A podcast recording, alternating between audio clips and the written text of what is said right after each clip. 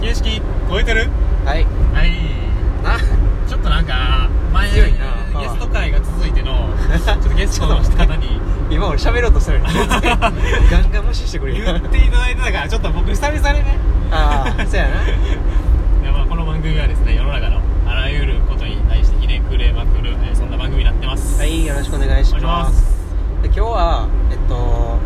まあ、ずっとちょこちょこお話ししてた、まあ、ひねくれブリードのうんちょっと打ち合わせ終わりで、はいちょっと帰ってるところではいでまあ公平に運転してもらいな がらちょっと僕ら後部座席で大丈やってるんですけどでまあ今日はいつもの感じでちょっと2人になるけど、まあ、運転中だいぶないんででまあなんかまたいつものいろんな今時のネタじゃないけどありますねのをちょっと話していきたいなと思っておりますおうんお願いします願いしまいすやーそうですねでも気になるネタはちょいちょいあるんですけど、まあ、最近多分僕も土井さんも思ったことがあると思うんですけど悔しいなっていう、思いました悔しいなってめいうっ ちツイッターにつぶやいてもめっちゃいや悔しいってつぶやいたあわれ見て僕熱出そうでした 言い過ぎやろどう考えても言い過ぎやろいやでもそれぐらい悔しい、ねあの IKEA のはだってあどこの国やったっけスいイスラエルですねあイスラエルかはいでイス、まあ、何に悔しさを感じたかというと、まあ、イスラエルのはい IKEA はい、がやったプロジェクトというかう、新しい家具の売り方みたいなんはいやつがあってうんでそれ何かというと、まあ、家具は大量生産品を売りながら、はいえっとまあ、3D プリンターの 3D データを使ってはいその家具をカスタマイズしていくみたいなサービスを始めたとはいでそれもただのカスタマイズじゃなくて、はその身体的にいわゆる障害と呼ばれるいはいような、えっと、特徴を抱えてる人たちのためのあのカスタマイズみたいなところでいやーでいろんなその補助パーツみたいなものをデザインしてで 3D でデータを配信してうんでダウンロードしたらカスタマイズできるみたいなカスタマイズできるとでいやこれはいやらしいなといやらしいしうまいを IKEA がやるっていうところ悔し悔しいですねいしかもイスラエルから始ま るという俺らにしろっていう ワールドワイドやなって思いながらいやほんもまそれです最後はまず自分が羨ま羨ましいじゃないですけど魅力に感じたのはやっぱ身体スケールから来るところっすよねああそこかそこういうこことを身体スケールから来るっていうのはやっぱりそういう不自由な方の、なんていうんですか部分部分の、んまあなんていうんですかねハンハンディキャップって世間的には言われてるかもしれないんですけどうんなんかその部分を、えー、とうまく長所として持っていけるような部品うんであるなと思っててあーでそれを身体スケールのプラスこれからますます汎用性というか、えっと、加速していくであろう技術の 3D プリンター 3D スキャナーみたいなところなるほどそれちょっと面白いなその俺の認識の中では、はいい、わゆるえっとこういう言い方すると、はいちょっと誰か傷つけてしまうかもしれないですけど、はいこういわゆるこうプラスに持っていくっていうよりも、まはあ、いプラマイゼロの状態にはい持っていくようなツールなのかなと思ってたんですけど、はいでも今のユージの話だとまあプラスに持っていくはい完全でそれは確かに面白くて単純な、まあ、家具の領域とか、はの話じゃなくてうんいわゆる今あの義足とか義手みたいなも義手のが、そうあのどんどん発展してきててはいで単に補うものじゃなくてなんか強化していくよう強な化してでその義足選手のためのなんかスポーツみたいなのがあったりとかまさにそうですねでそれはもうどんどんいわゆる人の肉体だけでできない領域のはすげえスポーツになっていくみたいな話があいるじゃないですやまかさにそうですとなんかすごくリンクするなって今聞いてて思ってそうなんです僕がそこにやっぱり魅力感じるのはより自分らしさみたいなうん特徴とか自分らしさのうん義手義手もそうだと思うんですけどうそれが、まあ、家具としてんうん生かされるっていうところう自分らしさうんいやもうこれんなちょっとしんどいっ すわちょっと後ろのナビうるさすぎて 後ろから聞こえいてくるなうんやそうなんですよ逆にあでも土井さんはでも逆にそういうことやったんですかねさっきえ言っ、ってたと俺が思ってた悔しさみたいなものははいいわゆるなんか 3D プリンターとかデジタル技術を使って、どうこれからのデザイン考えていけんねんみたいなあってめっちゃっ思ってたけど、はいなんか答え出された感じいあやこんななんか思いつけば簡単なのーよいやそうですよねでも全然思いつかへんいやもういやそのアイディアまさに出されたで俺がどっかで、い どっかで別に思いついてたら何も分かんない、はい俺が思ってたやつ出たなみたいなぐらいの感じで はいなるほどね受け入れれんね んけど、、はいや思いつきもせんかったと思っ全てく違うんすもんね完全に完全に負けたと思っていやそこは悔しいイスラエルのデザイナーに負けたと思っいてやプラス悔しかった 3D プリンターを保有し保持保持してる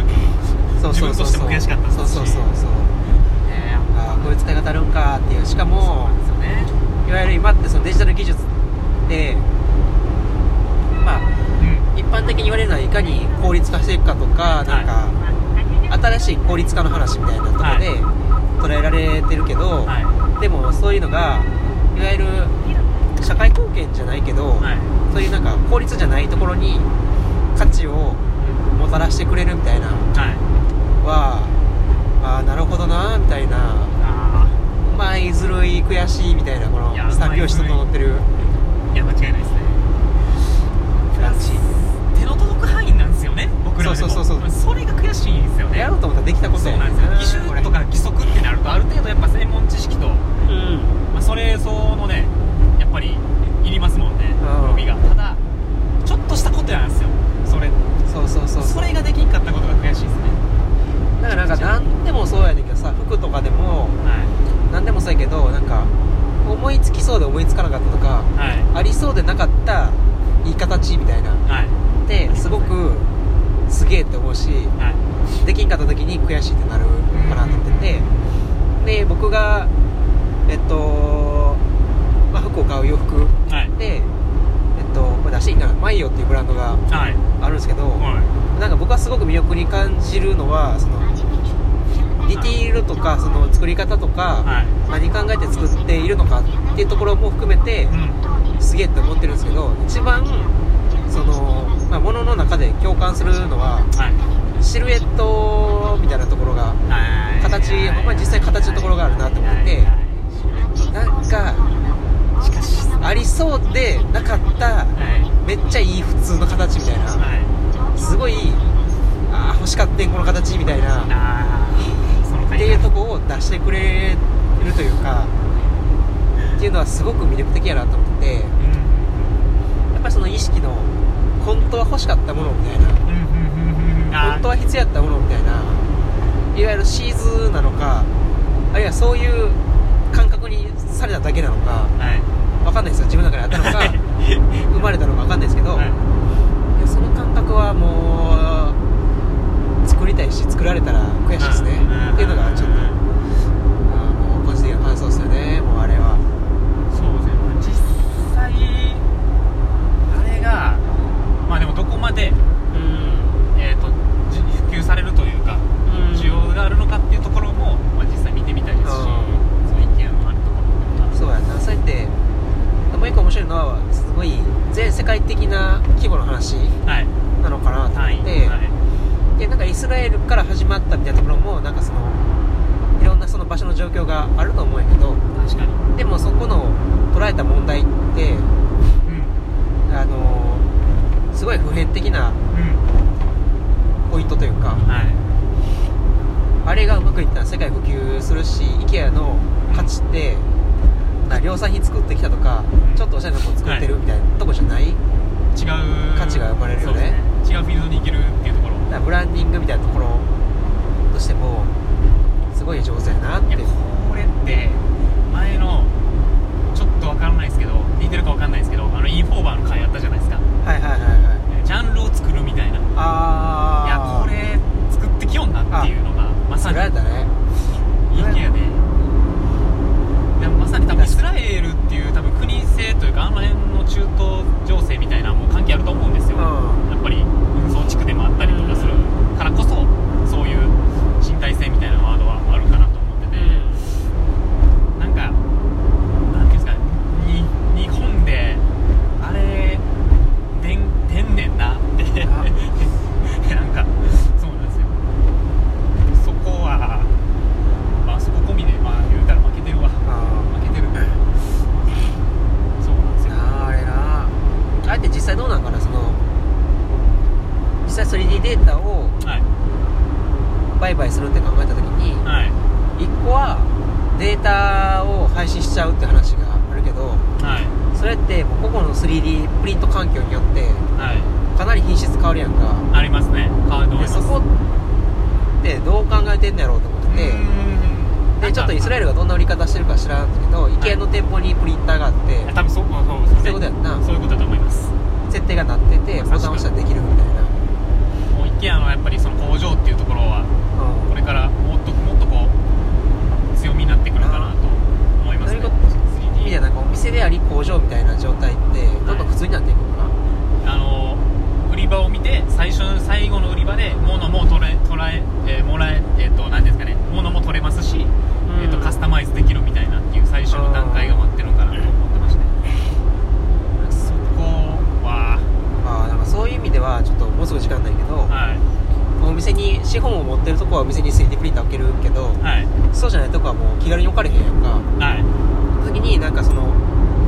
いろんなお店と提携するなんかこうお店のための 3D プリンター工場みたいなのがあってはいお客さんがそこでカード持ってはいこっち来たらで QR とかかざしたらその設定でプリントアウトしてくれるみたいな、なるほどであったらちょっと面白いかなと思いましたというところであはといちょっと引き続き30秒ですので、あこの番組よければ、えー、といいねとリツイートお願いしますあと質問ボックスもお待ちしてます、はいありがとうございありがとうございましたまた